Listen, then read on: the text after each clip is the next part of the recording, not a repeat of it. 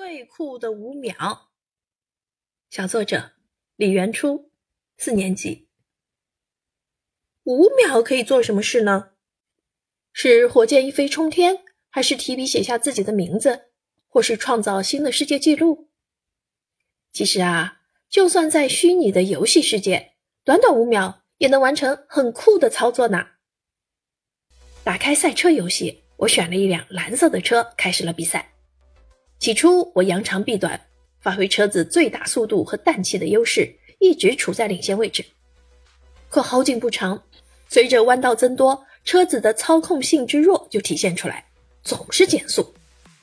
当一个飞坡出现在我眼前时，我用氮气爆发冲了上去，而此时又紧接着飞来一个滚筒，车子一跃而上，完成了一个空中急速右转弯，登上了右边的滚筒，大概是转偏了。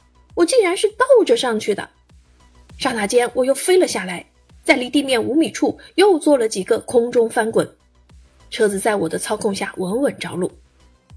刚刚眼前所发生的一切，只不过短短五秒钟时间，怎么样？这五秒酷不酷啊？这短暂的五秒让我明白，无论是虚拟还是现实，仅仅五秒钟就可以做很多事情，而一寸光阴一寸金。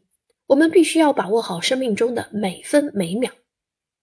高尔基曾经说过：“世界上最快而又最慢的，最长而又最短的，最平凡而又最珍贵的，最容易被忽视而又最令人后悔的，就是时间。时间对于每一个人都是公平的，如同电光火石般的五秒，我们也可以让最酷的事情发生。